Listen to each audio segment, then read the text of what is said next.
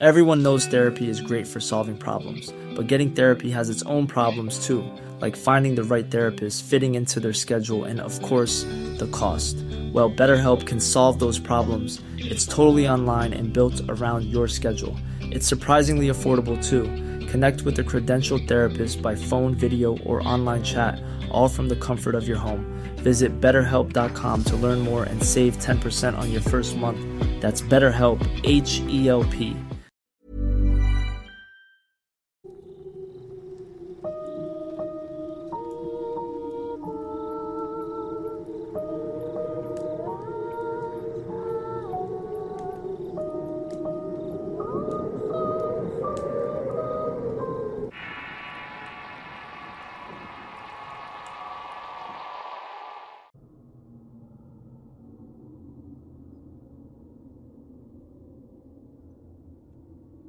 La mitología eslava nos ha dado una serie de figuras legendarias y notables por sus alcances. Es rica en situaciones imaginativas que van encaminadas y como cualquier leyenda, a leccionar, mostrar y enseñar que es mejor caminar del lado del bien para evitar caer en tentaciones o prácticas que nos acerquen al abismo. Tiene un sistema de creencias muy complejas tanto en cosmovisión como en religión al tener un amplio panteón de deidades con una función específica y con una influencia de acuerdo a un calendario de estaciones. Es más antigua que la religión cristiana, y quizá la más conocida de sus figuras míticas es, sin duda, Baba Yaga, una bruja que se presenta como un ser malvado que vuela sobre un mortero, asusta y come niños malcriados. Pero Existen también otra clase de entidades que forman parte de estas creencias místicas y agrupa a varias clases de espíritus domésticos o de la naturaleza, además de criaturas mágicas que enseñan un aprendizaje y que varían mucho entre las naciones de herencia eslávica. Una de estas entidades es la llamada entidad Kikimora, y de la cual hablaré en esta ocasión. Soy Eduardo Liñán, escritor de horror, y este es el Horrorcast de Relatos de Horror. Antes de seguir, suscríbete, activa las alertas y deja correr la publicidad apoyando al canal. Continuamos. La entidad Kikimora es una de las más extrañas y notables de las que he podido indagar. Es un espíritu doméstico femenino de la tradición eslava, que puede ser útil o malévolo según el comportamiento de los moradores de un hogar centrándose en el orden y las buenas costumbres familiares. En sus diferentes versiones de historias, hay dos tipos de espíritu, uno generalmente útil y el otro que representa todos los malos hábitos y costumbres de la humanidad, ambos representados como una mujer a veces con pico de gallina o pico de pato, de baja estatura, largas extremidades en contraste con su cuerpo menudo, dándole un aspecto notable y a veces aterrador aunque en otras versiones también se le presenta con un hocico de perro o algún aspecto de la cara o el cuerpo de un animal, pero siempre es femenina y puede aparecer simplemente como una anciana, una hermosa niña o una sirvienta doméstica. Antiguamente en estas regiones, y en la tradición pagana de antaño, los problemas en el hogar se atribuyeron a estos espíritus que se pensaba actuaban de esta manera porque las personas de la casa no lograban mantenerla en orden o porque generaban energías negativas a través de su mal comportamiento, que por lo general tenía que ver con violencia doméstica, deshonrar el nombre de la familia, el desapego de la pareja o el desprecio a los hijos. Si eras una persona desobligada y desorganizada, seguramente ibas a atraer a una Kikimora a tu casa y con ello, diversos problemas ibas a tener que enfrentar. No se sabe en realidad el significado de su nombre, los estudiosos afirman que su etimología se usa para un ser sin cuerpo, una pesadilla o un espíritu aterrador que perturba a las personas por la noche y mientras duermen. Kikimora es una criatura que se instala en una casa y no quiere irse, haciendo insoportable la vida de las personas que tienen la desgracia de enfrentar una. Está directamente relacionada con la parálisis del sueño, pues es una manera en cómo atormenta a las personas, inmoviliza y aparece de pronto para bailotear frente a ti o hacerte travesuras, mientras no te puedes mover. Puedes ser testigo de cómo invade tu espacio y tu casa al entrar a través de las cerraduras o por debajo de las puertas. Las pesadillas, la pudrición de la comida por las noches y en general cualquier cosa mala o extraña que suceda es asociada con esta entidad. Otras sugerencias vinculan la etimología con palabras para demonio, muerte, tortuosidad, pesadillas, llantos o aullidos. La conexión del nombre con estos conceptos tiene más sentido ya que se creía que la Kikimora provocaba lo antes señalado. Este concepto del espíritu doméstico eleccionador aparece en culturas de todo el mundo desde la antigüedad hasta el presente. En estas culturas se tenía la firme creencia que la gente pequeña, la cual habita invisiblemente en el hogar como protectores de la familia y ayudantes, siempre y cuando ellos y su entorno sean honrados y tratados con respeto y si no lo son, causan problemas de alguna manera relacionados con el insulto percibido y, por ejemplo, si no se les recuerda con un refrigerio dejado en la mesa de la cocina. En lugar de ordenar durante la noche, pueden arrojar cenizas del hogar dentro y alrededor de la habitación. O bien, contaminar toda la comida a modo de lección y mostrar su presencia en las casas. La Kikimora mayormente se le presenta como una anciana con ropa descolorida o andrajosa y un pañuelo en la cabeza, pero puede asumir muchas formas diferentes a veces es una mujer con pico de gallina o algún otro atributo de un animal doméstico. Otras veces es una hermosa joven y puede tomar la imagen de un miembro de la familia fallecido, o puede aparecer como una entidad peluda parecida a una cabra con ojos y cuernos brillantes.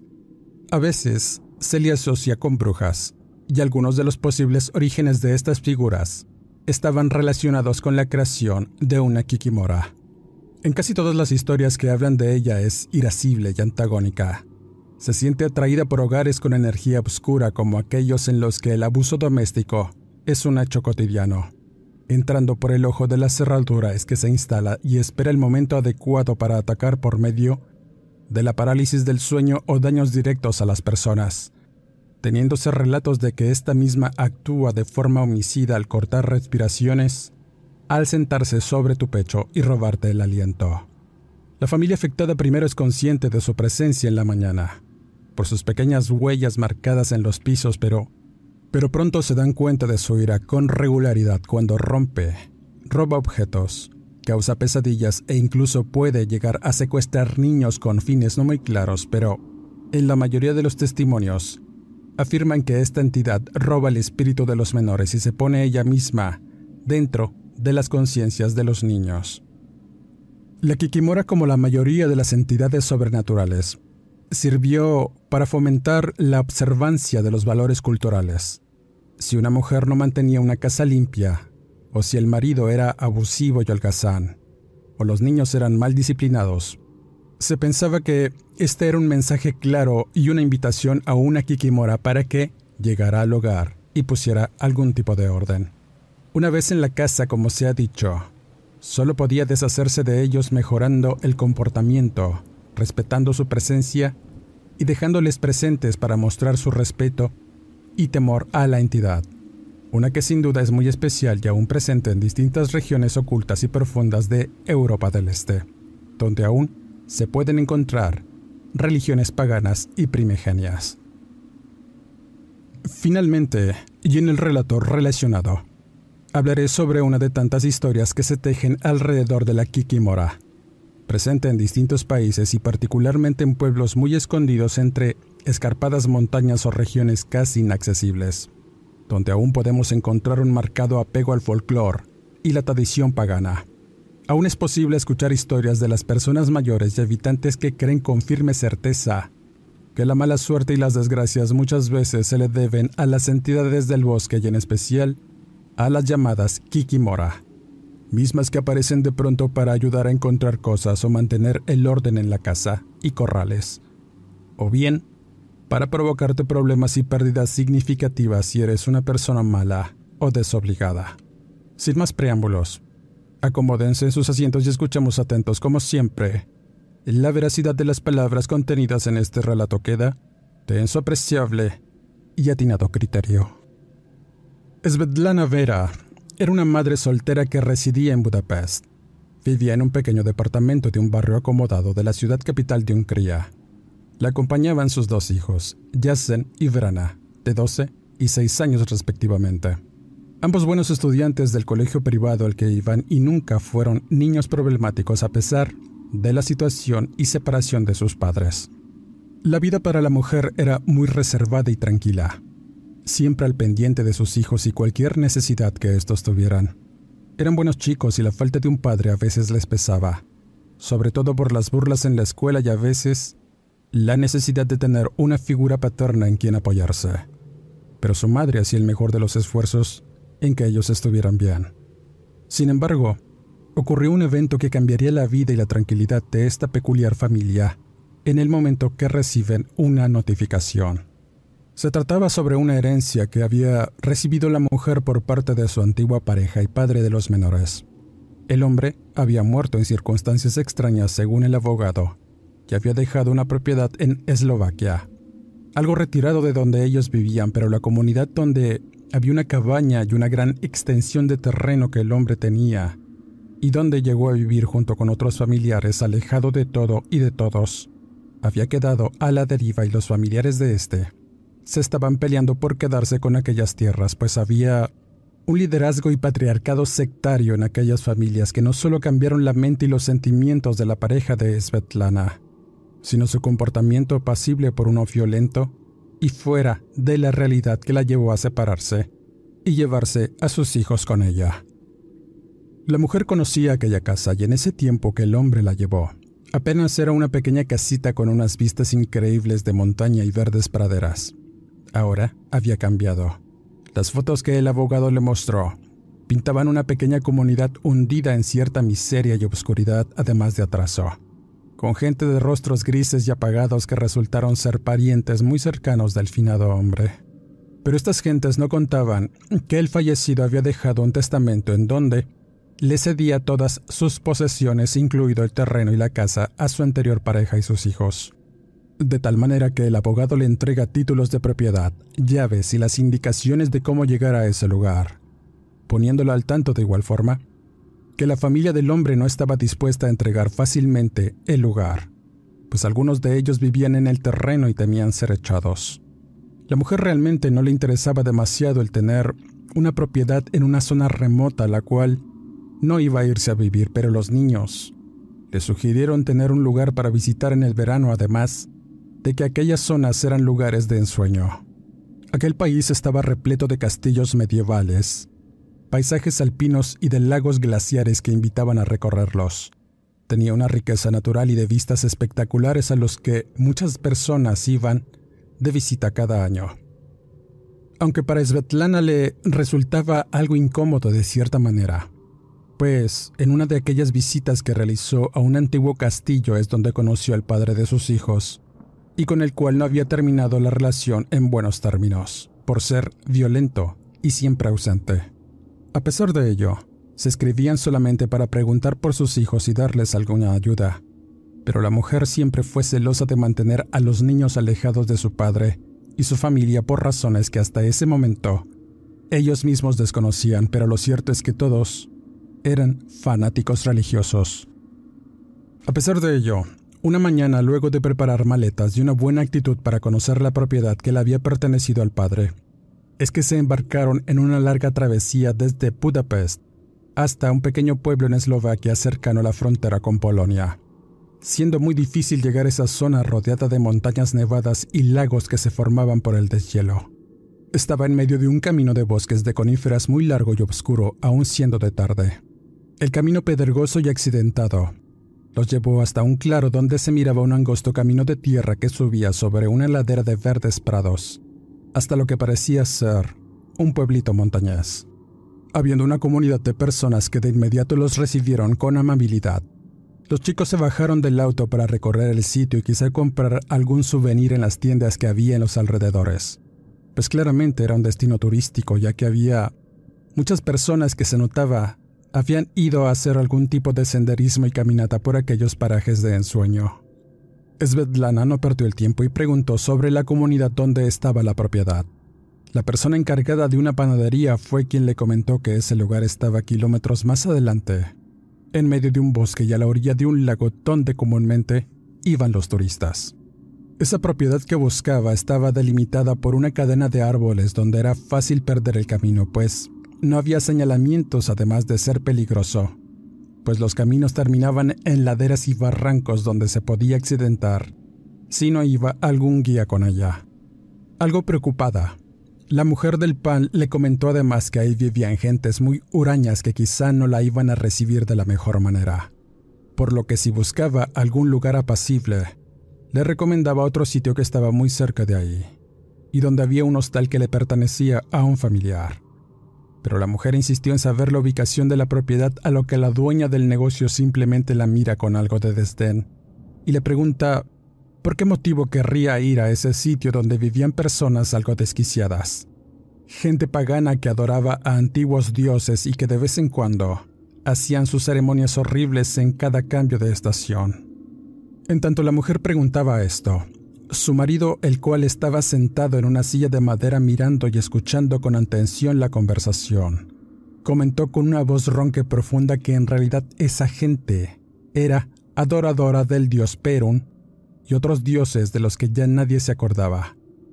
Pero muy a su conveniencia, aquella gente usaba antiguas creencias para engañar tontos, afirmaba. Esa gente vive como si no existiera la modernidad. Aquí todos tenemos creencias, pero ellos las llevan a otros extremos. Son dirigidos por un hombre que tiene problemas mentales y cree que aún existen las tierras prometidas, en los que llegará Perún y otra sarta de mentiras que ofrecen a los creyentes de su secta. Salvación a través de reinos oscuros y otros engaños que usa para atraer jóvenes incautos y gente carente de cordura, uniéndose a su secta pagana. Aquí en el pueblo tenemos muchos festivales a lo largo de todo el año, pero esa gente tiene sus propias creencias a modo y las ha utilizado para vivir lejos de nuestras comunidades. Dicen los rumores que el hombre que era dueño de esas tierras murió a manos del actual patriarca, un hombre siniestro que se apoderó de las mentes de esa familia y quiere de algún modo levantar una iglesia en ese lugar. No sabemos realmente si todos esos chismes sean ciertos, mujer, pero la verdad es que la gente de aquí que los conocemos, los repudiamos por ser extraños y locos, comentó algo tenso el viejo de la panadería. Svetlana solamente agradeció y sintió algo de pesar al enterarse de la situación extraña que quizá iba a enfrentar. Quiso regresar por donde llegó, sin embargo, no tenía planeado quedarse a vivir en aquel lugar y mucho menos habitar la casa que era de su expareja, de tal suerte que determinó que solo iría a revisar y se iría inmediatamente. En eso pensaba mientras iba a buscar a sus hijos a la tienda de souvenirs. El mayor había comprado algunos elementos rituales que se usaban en aquellas regiones, como instrumentos musicales y runas que servirían para decorar su habitación, pues él era amante de las bandas de metal de su país. Mientras que la pequeña llevaba un objeto muy peculiar. Era un muñeco de madera de rostro muy extraño y acartonado. Tenía unos ojos grandes y brillantes además de una sonrisa dibujada que le daba un aspecto aún más raro y estremecedor. Solo mirar el semblante que hacía era como si estuviera riéndose y a la vez buscando algo en ti para provocarte el mayor de los temores. Vestía como una vieja de la región, con una mascada cubriendo su cabeza, la cual tenía cabellos de paja y pelo de caballo. Era ciertamente algo que nunca hubiera imaginado que su hija hubiera comprado, por lo extraño y lo dantesco que parecía aquella muñeca, misma que provocó preguntarle por qué había adquirido aquella cosa que le parecía horrible y fuera de lo común para una niña de su edad. La pequeña Brana solamente respondió que la señora Charna, como le había llamado a la muñeca, le había dicho que la llevara con ella, pues le iba a ayudar con sus tareas y a mantener limpia su habitación. La madre, sin entender realmente por qué decía aquellas frases, quiso de algún modo reprenderla por decir mentiras, pero el hermano se burló de ella, diciéndole que en realidad la mujer de la tienda les dijo que era una kikimora, un objeto que comúnmente se colocaba en las casas para traer no solamente cierta abundancia, sino armonía y que nada se perdiera, contándole una historia un tanto extraña a su hermana, la cual se quedó fascinada y quiso comprarse una de esas muñecas kikimoras. Svetlana únicamente sonrió, algo preocupada. No quiso darle importancia pues tenía cierta presión If you're looking for plump lips that last, you need to know about Juvederm lip fillers. With Juvederm Volbella XC and Juvederm Ultra XC, your lip look, whether it's subtle or bold, can last up to one full year with optimal treatment and no additional maintenance. Find a licensed specialist and see if it's right for you at juvederm.com today. That's J U V E D E R M.com. Add fullness to lips in adults over 21 with Juvederm Volbella XC or Juvederm Ultra XC. Do not use if you have severe allergies or a history of severe allergic reactions, or if you're allergic to lidocaine or the proteins used in Juvederm. Tell your doctor if you have a history of scarring or taking medicines that decrease the body's immune response or that can prolong bleeding. Common side effects include injection site redness, swelling, pain, tenderness, firmness, lumps, bumps, bruising, discoloration, or itching. As with all fillers, there's a rare risk of unintentional injection into a blood vessel, which can cause vision abnormalities, blindness, stroke, temporary scabs, or scarring. For full important safety information, visit juvederm.com.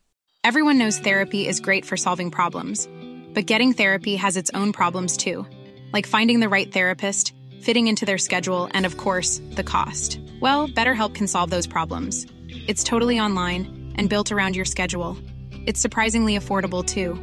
Connect with a credentialed therapist by phone, video, or online chat, all from the comfort of your home. Visit betterhelp.com to learn more and save 10% on your first month. That's BetterHelp H E L P. Con los dichos de aquellos viejos de la panadería y la situación con la familia de su antigua pareja, por lo que les pide a los chicos no comentar nada más y atarse el cinturón de seguridad mientras recorrían el camino hacia la propiedad. Camino que se hizo bastante largo a pesar de ser un pequeño rastro de tierra que conducía a un verde prado, donde se levantaban unas casitas hechas con troncos. Ahí se podían mirar además varios chiquillos jugando con cabras y los adultos trabajaban en distintas actividades. Al ver llegar a Svetlana y sus hijos, todos dejaron de trabajar para centrarse en su presencia. La mujer siempre fue enérgica, con muy poco tacto por lo que al afirmar que era la exmujer del dueño de la propiedad y que ésta le había sido entregada, las mujeres metieron a los niños para encerrarse en sus casas en tanto los hombres y en especial el líder de la congregación, un hombre corpulento, de torvo mirar y aspecto, se apretó la barba y se plantó firme ante una mujer que sin ningún temor observa con detenimiento el hacha que empuñaba firme y con la que cortaba leña. El silencio incómodo que se hizo entre ambos mientras se miraban desafiantes fue roto por unas cuantas palabras que se dijeron y mirándose con algo de respeto y recelo. El hombre la invitó a pasar a su casa y quedarse un par de días en lo que resolvían qué hacer con la propiedad. De tal manera que, y luego de tomar una cena, los instalaron en la que había sido la casa del padre de los niños. No tenía grandes cosas. El hombre vivía de forma sencilla, pero había una especial organización en todo, algo muy extraño para lugares como aquellos. La jovencita que los acompañaba era hermana del líder. Comentaba que la primera obligación de todos era mantener siempre las casas limpias y arregladas para las visitas, y para no atraer a los espíritus que habitaban en la ceniza de las estufas, así que les pidió quedarse y no salir esa noche, pues además se iban a preparar para un culto que harían para su dios Perún, entre otras cosas que ya estaban preparando para ellos. Svetlana se dio cuenta del lugar al que había llegado y confirmaba que efectivamente todas aquellas personas estaban alejadas de la realidad, vivían en una muy distinta y torcida, ideas espeluznantes sobre todo y sobre el mundo. No tenía idea si era por el aislamiento, por el recelo de encontrarse con personas que no compartieran sus propias creencias, y eso les generaba ser ermitaños y sectarios como lo había dicho el hombre de la panadería. En ese instante quiso salir e irse para el pueblo. Pensaba continuar el proceso de la venta de la tierra a través de un despacho de abogados para no tener que involucrarse con esa gente. Pero debido a la hora ya que no conocía bien el camino de regreso además, es que decidió pasar la noche allí, pero encerrándose muy bien en aquella casa para evitar problemas. La noche transcurrió tranquila, aunque a veces se despertaba por unos ruidos extraños que escuchaba al exterior y al asomarse. Se daba cuenta que los pobladores hacían distintas cosas durante la madrugada. Nadie descansaba. Tenían antorchas encendidas y algunos acumulaban maderos además de paja en pequeñas carretas que al parecer iban a incendiar. Para Svetlana eso no era ajeno.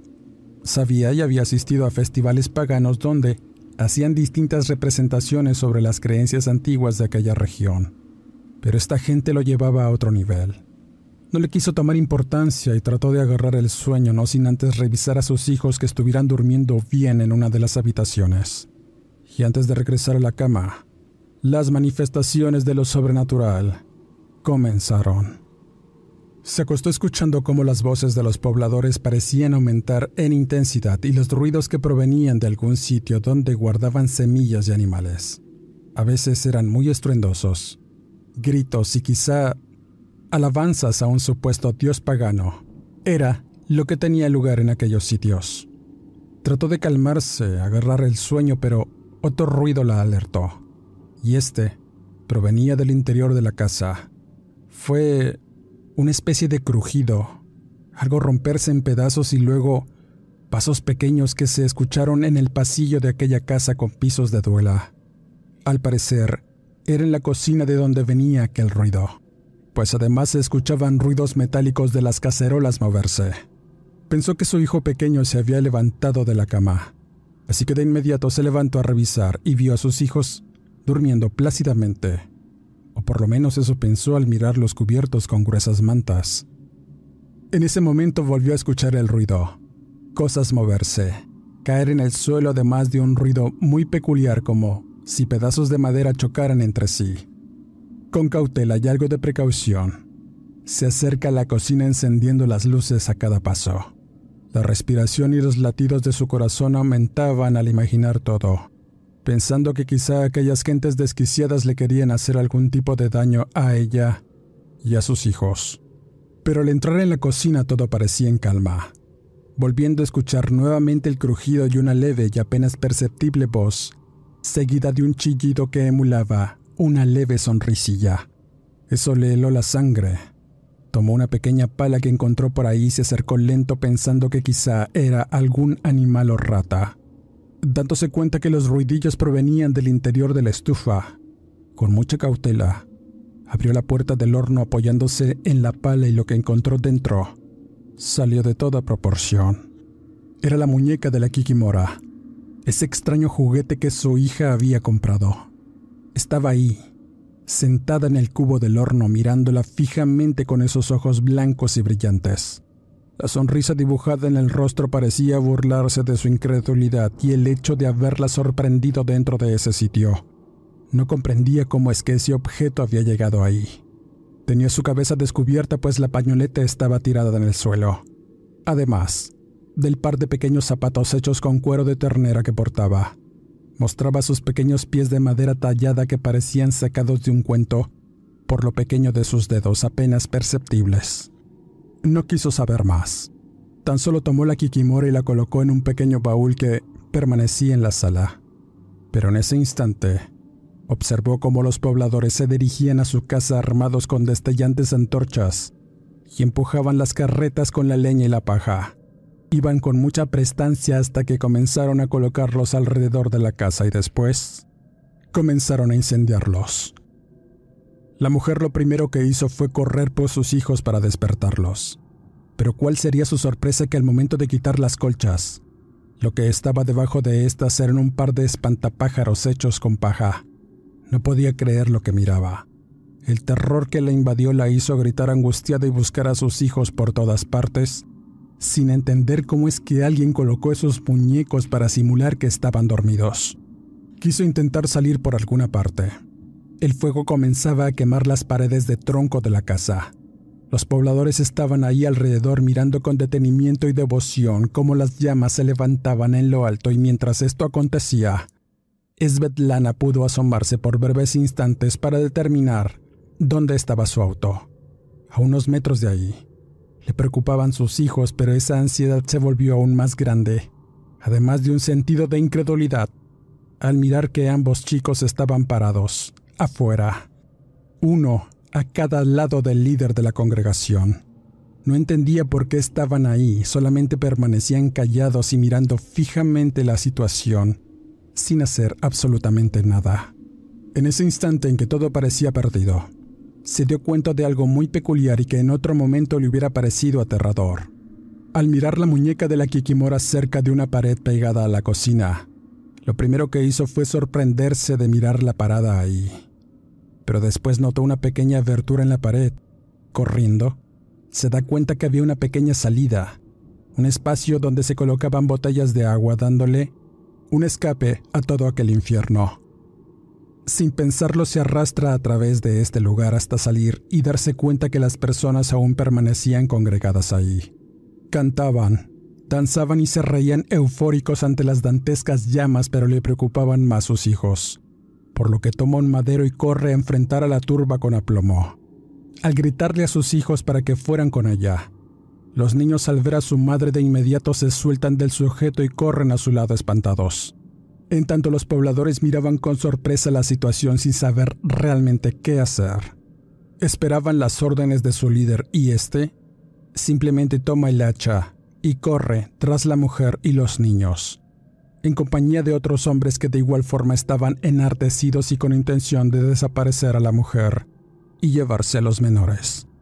Exasperados, Svetlana y sus hijos corrieron a través de la planicie hasta internarse entre los árboles. Los hombres que iban tras ellos gritaban y ondeaban sus antorchas para conducirlos a una trampa y toparse de frente con ellos. Pero Svetlana fue más lista y con cierto valor. Se dejó guiar por el camino más despejado de árboles y una vereda empedrada que apenas se notaba visible por la oscuridad. Delante de ellos, todo era negro e incierto, con el riesgo de resbalar y caer a través de una ladera empedrada hasta su inevitable muerte.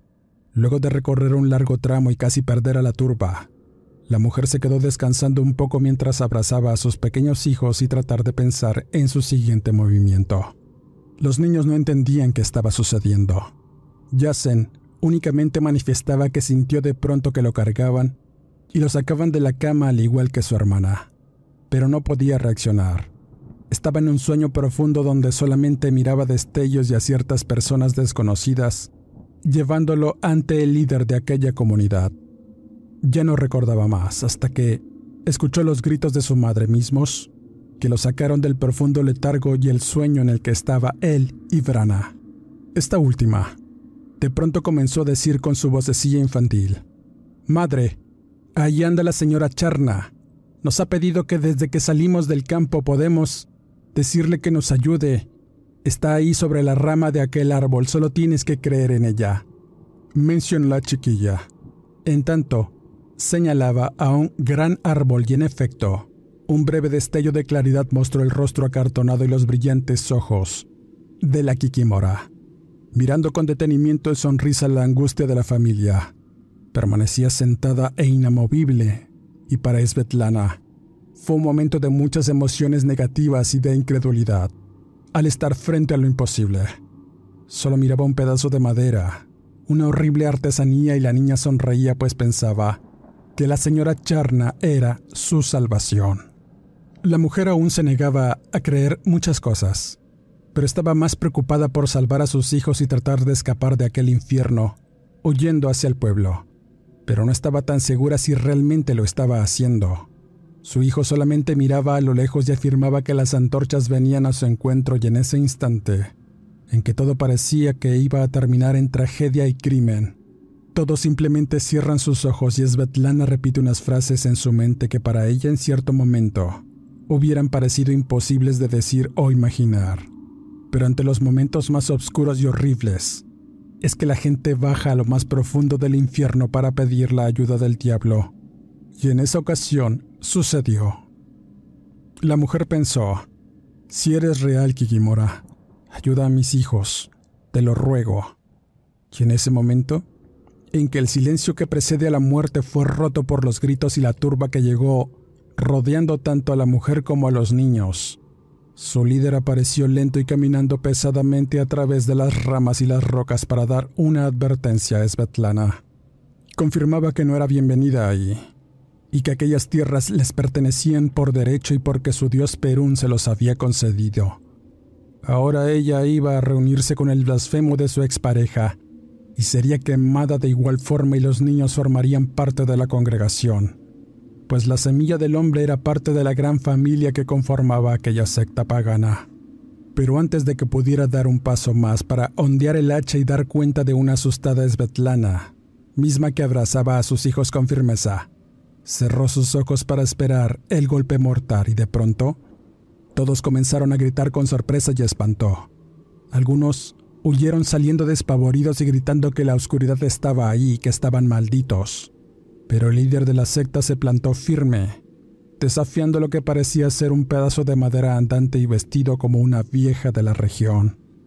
El torvo sujeto asestó el primer golpe de hacha partiendo en dos a la Kikimora, y antes de que pudiera dar un segundo hachazo, algo sucedió. Abrió los ojos con gran susto y se llevó las manos al rostro para no mirar. El miedo que sintió en ese momento lo obligó a arrodillarse y pedir perdón, al tiempo que colocaba sus manos y su frente sobre la tierra, pero su destino ya estaba marcado. El bosque poco a poco comenzó a cubrirlo con raíces y las risas extrañas, además de burlonas que se comenzaron a escuchar alrededor, e inundando todo, se mezclaron con los gritos de dolor y piedad que el torvo sujeto lanzaba mientras trataba desesperadamente de quitarse la maleza y la tierra de encima. Solamente se le miraba manotear y gritar desesperado. Svetlana no quiso mirar, pero sí escuchó cómo los huesos de aquel hombre comenzaron a crujir, al igual que las ramas de los árboles, las cuales cayeron muy cerca de ellos. La mujer simplemente se levanta con todo el valor que le quedaba y comenzó a correr con sus niños, y no supo de dónde sacó tanta fuerza, pero al final llegaron a lo que parecía ser una pequeña formación rocosa que le serviría de resguardo en la ladera empedrada de una montaña.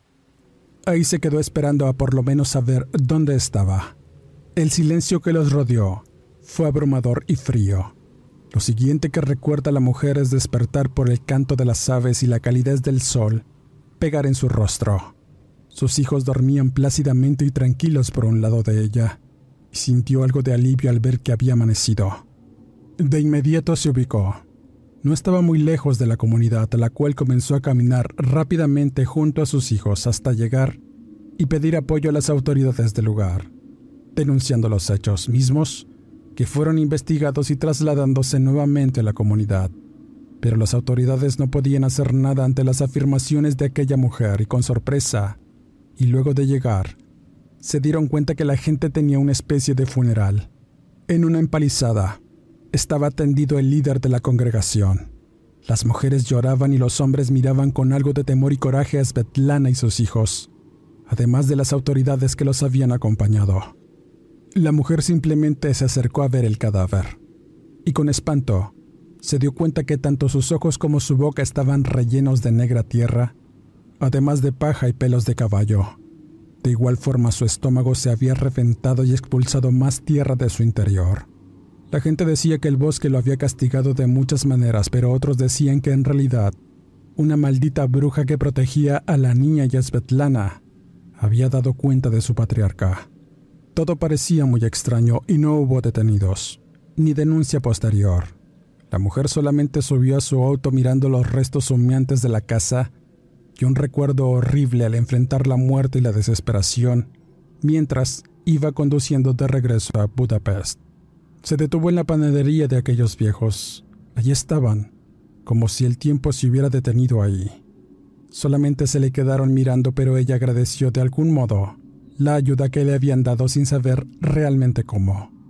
Los viejos la miraron y sonrieron entre sí, y le dieron una advertencia de que no regresara más a esas tierras. Ahí no había nada para ella. Le advirtieron que la Kikimora que ahora tenía la iba a cuidar. Si le demostraba respeto, era una bruja buena y quería a los niños. Svetlana simplemente agradeció y subió a su auto pensando en lo que le habían dicho, y mientras miraba por el retrovisor a esa muñeca de madera con ojos blancos y brillantes y su sonrisa pintada en el rostro acartonado, no sintió temor. Por el contrario, estaba agradecida. Su hija la abrazaba con mucha ternura y le comentaba que llegando la iba a colocar en una casa de muñecas que tenía precisamente para que la habitara. Hasta el día de hoy, la prosperidad y la salud tanto de Svetlana como de sus hijos es notable. Guardan aún aquella Kikimora, a la cual le deben la vida y el que su casa esté en perfecto orden y armonía. Con esta historia cierro este podcast. Quisiera mandar un saludo y una felicitación a la señora Reina Cruz por motivo de su cumpleaños. De igual forma a los oyentes por su apoyo y por estar aquí en nuestra cita de cada lunes. Suscríbete al canal, activa las alertas y deja correr la publicidad. No te olvides de comentar, compartir y darle like al trabajo del equipo creativo de este canal de relatos de horror. Soy Eduardo Liñán, escritor de horror, no me despido, y nos escuchamos en el siguiente Horrorcast.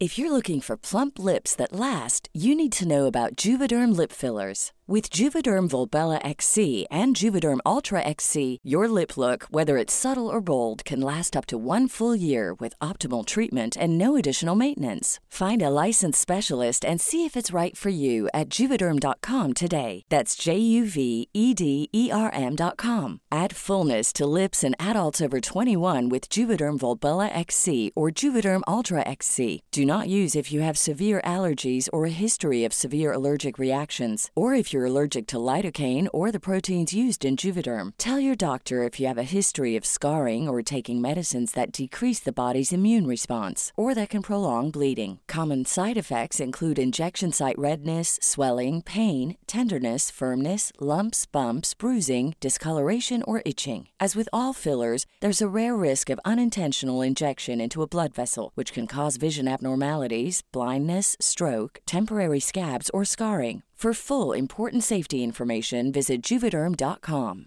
Hey, folks, I'm Mark Marin from the WTF Podcast, and this episode is brought to you by Kleenex Ultra Soft Tissues, your ally to help tackle your allergy symptoms this season. I love the change of seasons, but nobody loves pollen and all those other things floating in the air that make you sneeze during this nice weather. Kleenex Ultra Soft Tissues are hypoallergenic and allergist approved, so fight back against watery eyes and runny noses without worrying about irritating your skin. For this allergy season, grab Kleenex and face allergies head on.